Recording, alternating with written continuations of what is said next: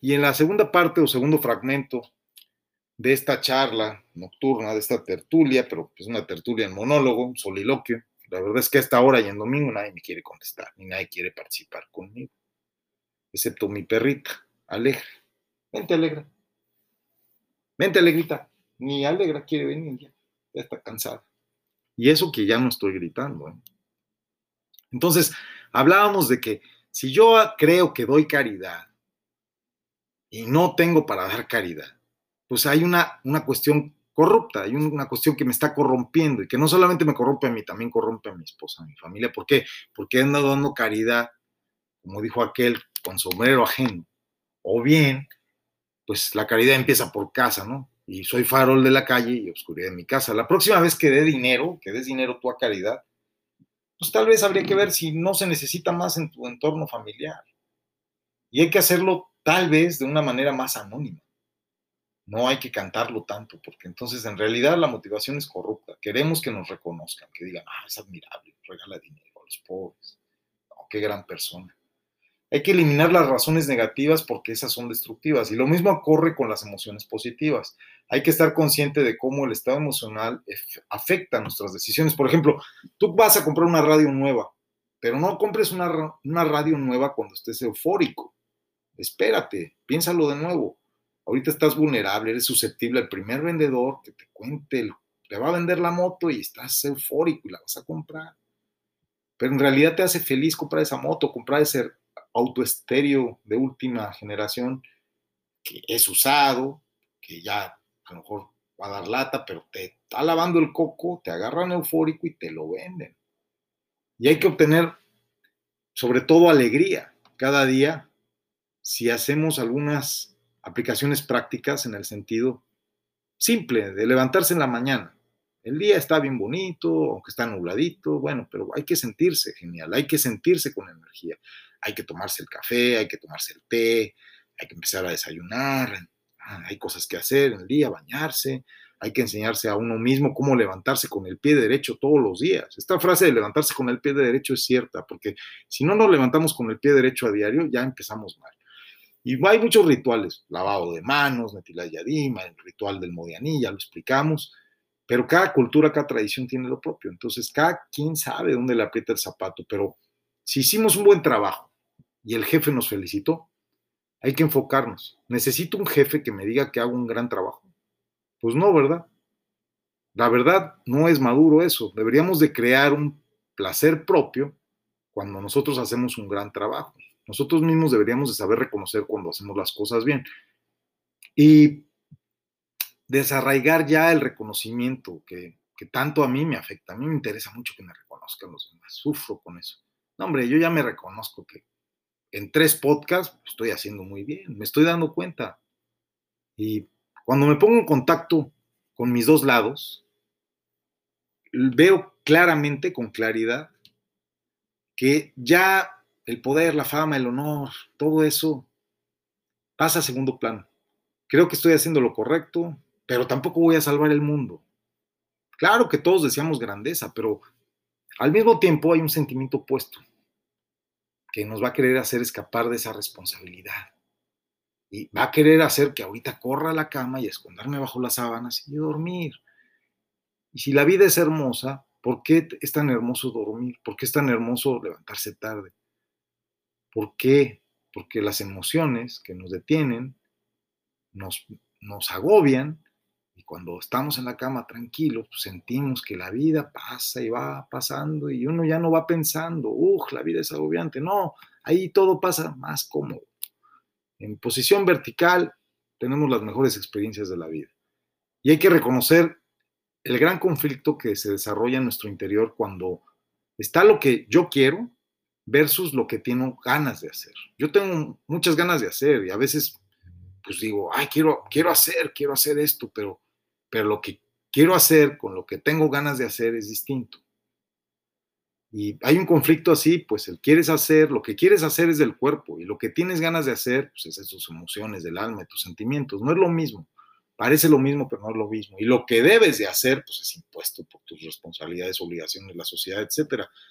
Ahora bien, una vez que nos damos cuenta de la dicotomía que identificamos en esto del cuerpo y alma que nos habla claramente, pues vamos a tener la posibilidad de ir hacia el Verapollarapé, a, a vivir con sanidad, escoger lo correcto, ir de forma saludable en la vida. Y el siguiente paso es hacer las paces entre ambos lados. La forma más simple para eliminar un deseo de ser grandioso, pues al menos yo todavía no lo encuentro. Espero que después de esta revisión y de esos temas que estamos tratando, pues lo logre ir ya visualizando para poderlo tomar y hacer lo propio, porque me quita mucho tiempo y me quita mucha productividad. Como les decía, lo que debemos de hacer en la vida mundana es ser productivos, no hay otra cosa. Lo demás son puras cartas a Santa Claus. Hay que ser productivos, hay que tener los recursos para poder enfrentar los satisfactores que nosotros y nuestra familia, nuestros seres queridos requieren. Lo demás, lo demás, aunque sea incómodo, es incorrecto. Es incorrecto, porque es un camino fácil el decir que los pobres entraremos al reino de los cielos. No es cierto. Si la prosperidad de la naturaleza hiciera eco en su creación, y nosotros fuéramos los seres favoritos, pues no tendríamos ni siquiera que trabajar para comer como lo hacen las demás criaturas de la naturaleza. Entonces, romper estos hábitos y estos preceptos, pues puede llegar a ser atemorizante. Por ejemplo, ¿tú prefieres ser rico o feliz? Esta es la pregunta de los 64 mil, ¿verdad? ¿Tú qué quieres ser, rico o feliz? No se pueden las dos cosas, porque cuando eres rico, eres muy infeliz.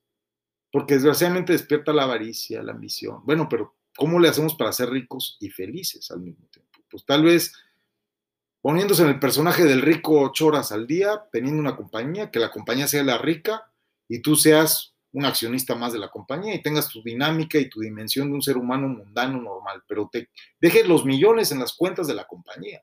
Ok, tú eres el accionista de la compañía, sí, pero es la compañía. Yo no soy el rico. Ahora, la respuesta católica sería preferible que seas feliz aunque seas pobre. Pues nunca he visto un cura pobre o no los he conocido todavía, ni la mayoría son bastante gordos, comen muy bien, tienen buenos carros, buenas casas y predican la pobreza.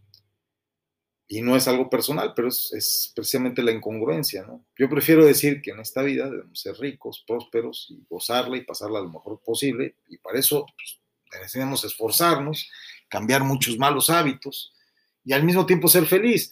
¿Sí nos pueden enseñar a cómo ser felices? Sí, pero tal vez tu respuesta sea, sería, no, pues me encantaría, pero ahorita no puedo, me es imposible, tengo que tomar este, un vuelo, voy a hacer unos negocios y este, sí, yo te doy 10 mil dólares a, a la semana si trabajas en mi felicidad. Pues no, no se puede, porque si se pudiera, pues yo le firmo un contrato ahorita a alguien, de una vez, para pronto, ¿va?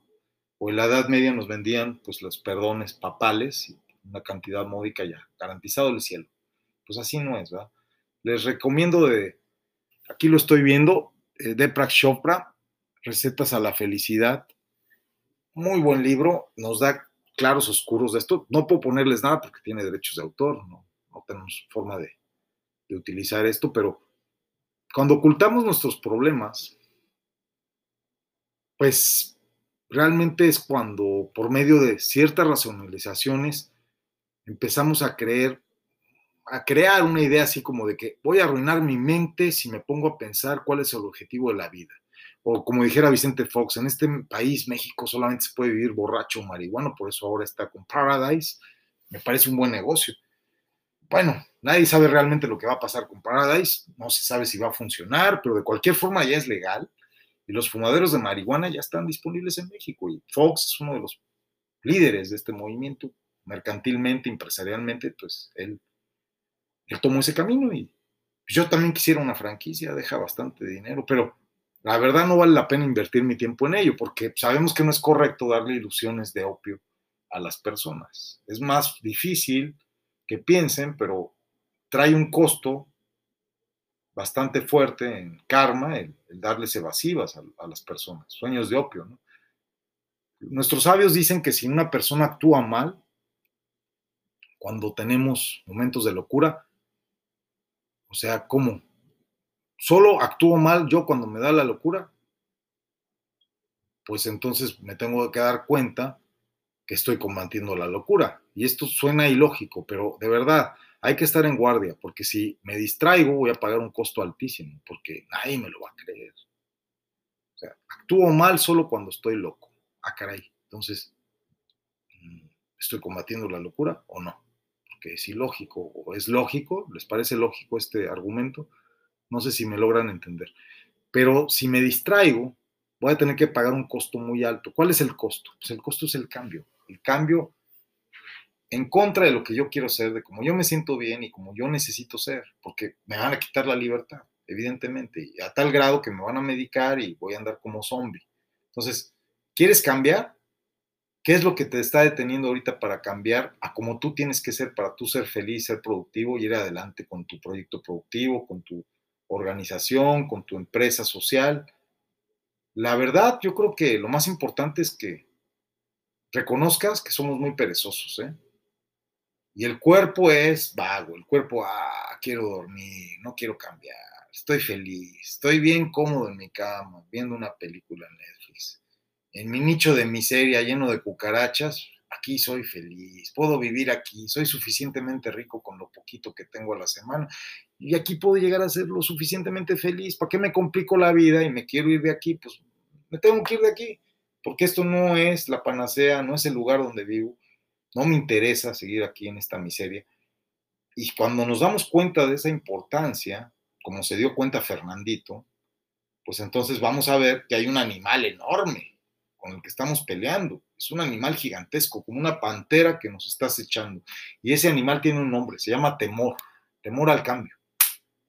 Mira, Fernandito, si me estás escuchando, sé que te pusiste alerta, viste ese animal enorme como tu enemigo, luchaste contra él, y, nunca has perdido una sola batalla contra él, el temor, el temor al cambio. Pero esto te generó una confianza tan grande y te generó sobre todo un resultado de un eslogan que ahora tienes. Sé lo que hago. Por más que te digan tus hermanos, tu esposa, tus amigos, oye, ¿qué chingados estás haciendo? Sé lo que estoy haciendo.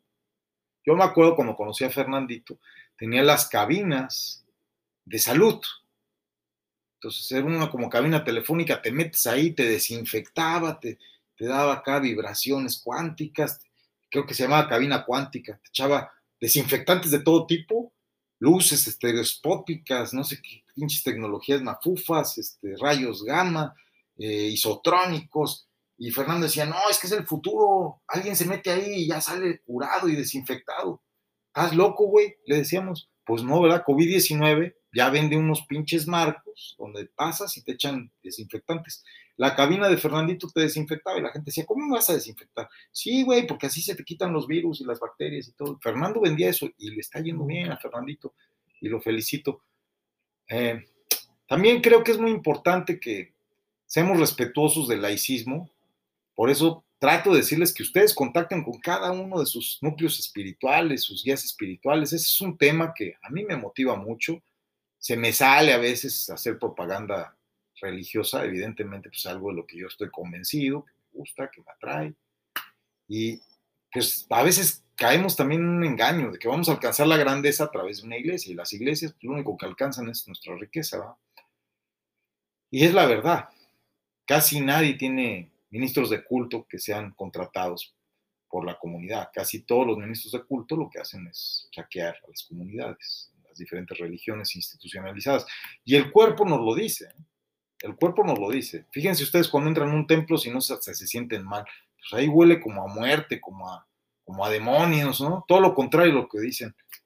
Y cuando intentamos convencer al cuerpo, pues es porque nos queremos lavar el cerebro y creemos que nos van a ayudar en estos lugares. No nos van a ayudar. De verdad, no es, no es necesariamente un lugar donde se nos vaya a ayudar. Es como creer que en un hospital no nos vamos a contagiar de COVID. Pues el lugar donde más te contagias de COVID es un hospital, entonces no vayas al hospital. El lugar donde más te contagias de demonios es una iglesia. Pues mejor no vayas a la iglesia, porque si ya traes demonios, vas a salir con una buena colección. Y esto si lo llevamos al plano de la comprensión emocional, tenemos que generar una preguntita. En este momento, ¿qué tengo que perder? Tú, tú que me estás escuchando, que ya invertiste 45 minutos, llegado el mito 14 con 38 ahora, tú dime qué tienes que perder. Pero también pregúntate esto, ¿qué, ¿qué, puedes ganar? O sea, nosotros, ¿qué te ofrecemos? Nosotros no somos iglesia, no somos empresa, no queremos tu dinero. ¿Nosotros qué somos? Nosotros somos unas personas que pretendemos defender la libertad que estamos agremiándonos en un sindicato, en una escuela superior, estamos certificándonos como trabajadores esenciales ante la OMS, ante la Unidad de Inteligencia, ante la Secretaría de Salud, porque buscamos preservar nuestra libertad. Lo único que nos interesa. ¿Qué puedes ganar? Pues tu libertad, preservar tu libertad en los tiempos del pandemonio. Y esta organización tiene poder, siempre lo ha tenido. Finalmente es la organización masónica mexicana, son los orientes y los supremos consejos, el Consejo Supremo en el exilio, las logias itinerantes, simbólicas, grandes logias. Tiene poder, la masonería siempre ha tenido poder. ¿Quién más tiene poder? Pues los judíos, sí, sí tienen poder económico, político, claro, las Keilot, Miquela en Barcelona tiene poder. ¿Y por qué comparto esta fórmula secreta? ¿Por qué es secreta? Está contenida en libros que están escritos en unas letras muy extrañas, ¿verdad? La left dead no es fácil. Yo no sé leer ni escribir, solo sé deletrear a veces, a veces verbalizo fonemas, en realidad nadie lee hebreo, el que realmente sabe hebreo conoce las ecuaciones cuánticas y saca secuencias numerológicas que nos abren a otros planos del conocimiento, lo que está escrito por Moshe Rabbeinu, ¿verdad? En la Torá. Y el Zohar, pues es otro paquete. Pero cuando estas fórmulas secretas se identifican con un intelecto universal, a través de la masonería, a través del del ser humano que acepta la cultura egipcia, sumeria, druida, visigoda, romana, judía, del islam, del hinduismo, pues si aceptáramos ocho corrientes al menos y tomáramos lo mejor de cada una, verdaderamente los pastores, rabinos, jeques se molestarían, porque nos quieren en exclusividad, porque obviamente no pretenden dividir el diezmo con ocho. Es mejor que llegue a una sola central y ahí nos exploten de por vida con nuestros miedos, con nuestras culpas. Y hasta nos administren los santos óleos y el entierro. Porque sí, los rabinos tienen, tienen panteones, venden tumbas también. Y si les duele, pues es la verdad. Entonces, es un ejemplo en el cual emocionalmente te convencerás de que no hay un beneficio real, en participar de religiones institucionalizadas. Si hoy me preguntan qué religión tengo, soy disneyista. Creo más en las historias de Walt Disney, son hermosas, están muy bien ilustradas, tienen personajes maravillosos. Y prefiero creer que Mickey Mouse existe a creer que existe San Lázaro, con todo respeto para la orden militar de San Lázaro y el doctor Linares. Pues San Lázaro es una alegoría, inclusive de hechicería, de santería, es Babaloa Ye, en la santería cubana, en la santería africana. San Lázaro es Baboloye, San Lázaro era un zombie. San Lázaro resucitó entre los muertos, San Lázaro estuvo hasta en Marsella, trabajando para todo este movimiento de los cátaros, de los gnósticos, junto con María Magdalena, muchísimas cosas súper oscuras, súper de espiritismo, cosas pues muy complejas que, que me hacen sudar y que hacen que mi corazón se ponga a latir sumamente rápido.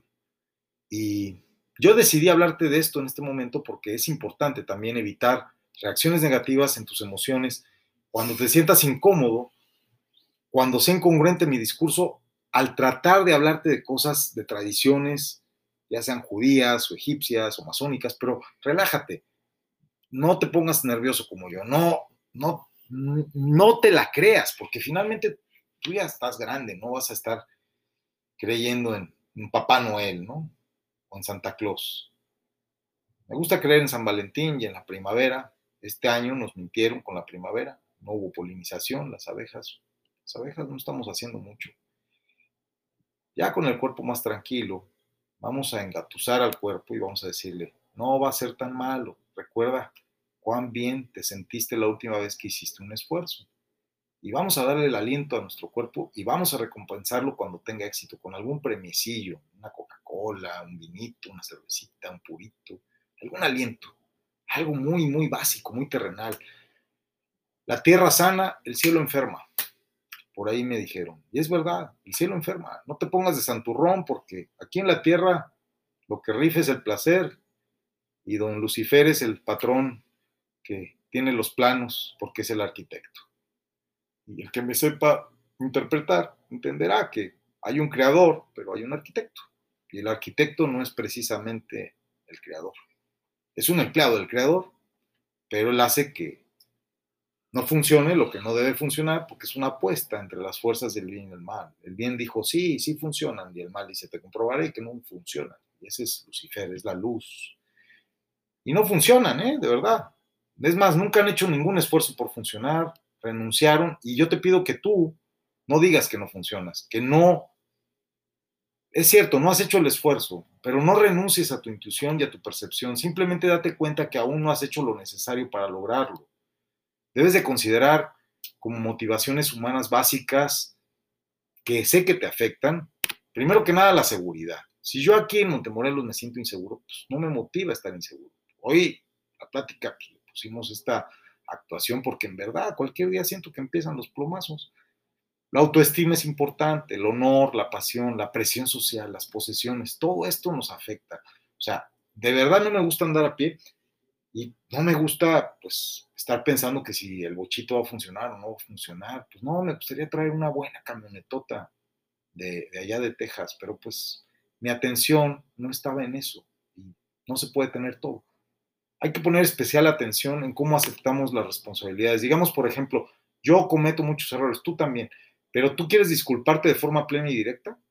Es la pregunta. Ahora, sin embargo, ¿tienes ganas de olvidar los asuntos, de esconderte, de escapar y decir, no, no fue mi culpa, me escapo, me cambio de, pueblo, me voy a otra ciudad?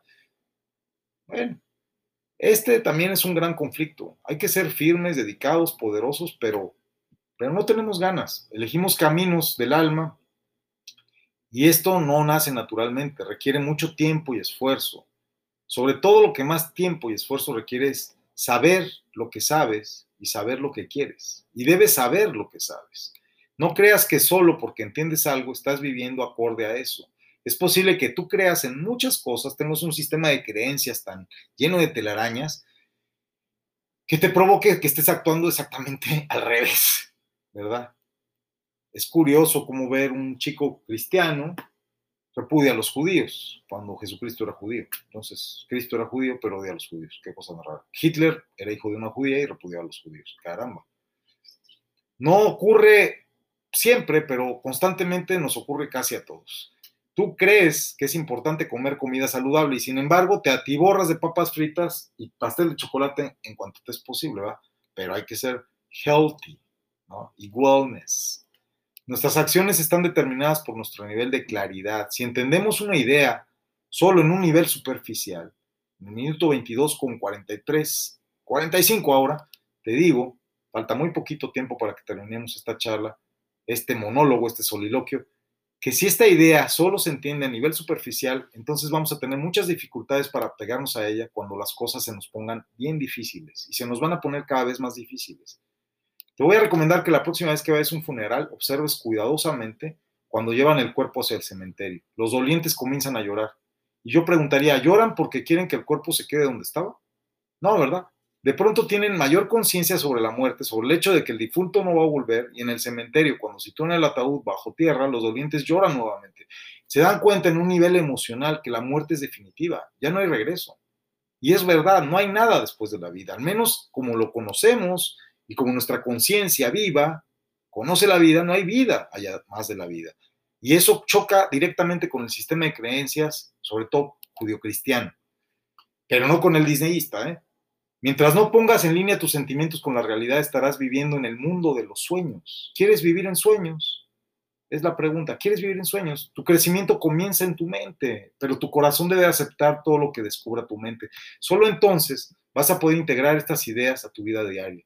Mucha gente cree en dioses, cree en Jesucristo, cree en Mahoma, cree en Buda, pero hay muy pocas personas que viven con el Creador. Y eso hace sentido, ¿no? Debes asimilar algo que has aceptado como verdad, pero convertirse en parte de ti es mucho más difícil. Los animales sí viven en, concordancia con la naturaleza y si adoraran a la naturaleza, los animales serían los más devotos. Probablemente sí la adoran. Y la naturaleza es la obra del Creador, entonces están con el Creador absolutamente con una claridad y una congruencia que ningún ser humano tiene. La inteligencia animal es superior a la, humana, por mucho. Conocernos a nosotros mismos de forma objetiva.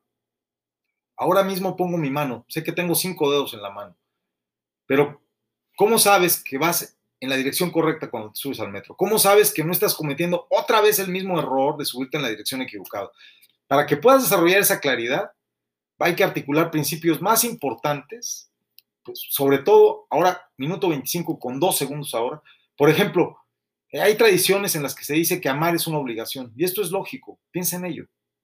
No, ¿verdad? Es ridículo, no me puedes obligar a amar, pero si tuviera hijos los amaría, obvio que amaría a mis hijos, pero ¿cómo puedo saber? No sé qué clase de hijos voy a tener, quizás sean unos maleducados, unos delincuentes y no los amen. Los padres, sean como sean los hijos, los aman a su manera, ¿verdad? entonces voy a amar porque estoy obligado a amar a mis hijos. ¿Ves la contradicción?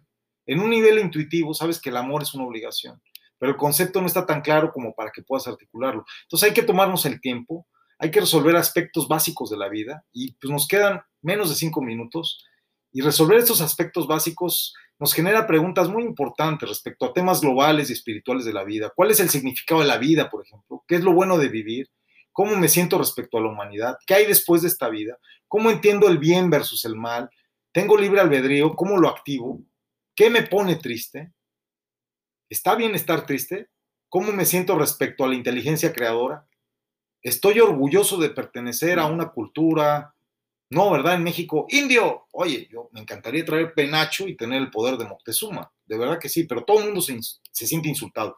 Otra pregunta en virtud de la festividad reciente del Estado de Israel. ¿Cómo entiendes el holocausto? ¿Sabes que estamos en un nuevo holocausto? ¿Sabes que, que hay todo un plan para acabar con una gran parte de la humanidad? Y estas preguntas son desagradables y estos temas son desagradables. ¿Pero por qué es desagradable? No repitas como un perico las cosas que escuchas en las noticias. Tú tienes que saber por qué estás haciendo lo que estás haciendo. ¿Por qué un idiota emparentado conmigo dice que va a ir a vacunarse a Houston? ¿Por qué? Pues solamente un idiota lo haría. Entonces hay que revisar estos temas y obtener una claridad absoluta, porque si no, no vamos a saber lo que queremos y cuando lo obtendramos, acomodo el lugar, va a ser un misil teledirigido y muchas veces autoteledirigido, o sea, el que se está vacunando se está autoteledirigiendo que lo exterminen. Es como si les hubieran dado la opción los nazis de, ¿quiere ir de vacaciones a Auschwitz? Ahí lo vamos a hacer jabón o lo vamos a meter a la cámara de gas. Oh, sí, me encantaría. Total, el mundo ya está tan terrible que mejor yo colaboro con el exterminio. La gente está acabando con su propia vida a través de seguir incongruentes instrucciones de gente muy perversa. Casi dos minutos y un poquito más porque el conocernos a nosotros mismos es un camino a la sabiduría, porque cuando conozcamos la verdad vamos a mirar honestamente dentro de nosotros mismos y nuestras emociones como fuerzas sumamente poderosas nos harán alcanzar una grandeza. Hay que conocerlas, hay que aprovecharlas, hay que identificar nuestros problemas. El primer paso para resolver nuestros problemas siempre es y será, minuto 27 con 54, ahora, identificar los problemas. Es el primer paso para resolverlos. Si no clarificas ahora, vas a estar destinado a seguir cometiendo errores como el de la voz. No hay que tener miedo de descubrir quiénes somos realmente.